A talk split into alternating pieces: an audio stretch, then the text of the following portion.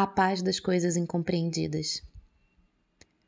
No dia em que você disse que a Terra tinha tantos outros bilhões de habitantes, foi o dia em que eu de fato comecei a me despedir de você. Foi também o dia em que eu te tornei invisível para mim e passei a não mais olhar diretamente nos teus olhos, a não mais te dirigir uma palavra sequer. E comecei a lentamente esquecer o som da tua voz e da tua risada o toque da tua pele e o cheiro de shampoo que saía do teu cabelo. Se, e somente se naquele dia você me dissesse que a vida é um palíndromo imperfeito, que a mesma leitura feita da esquerda para a direita não será a mesma feita do passado para o futuro.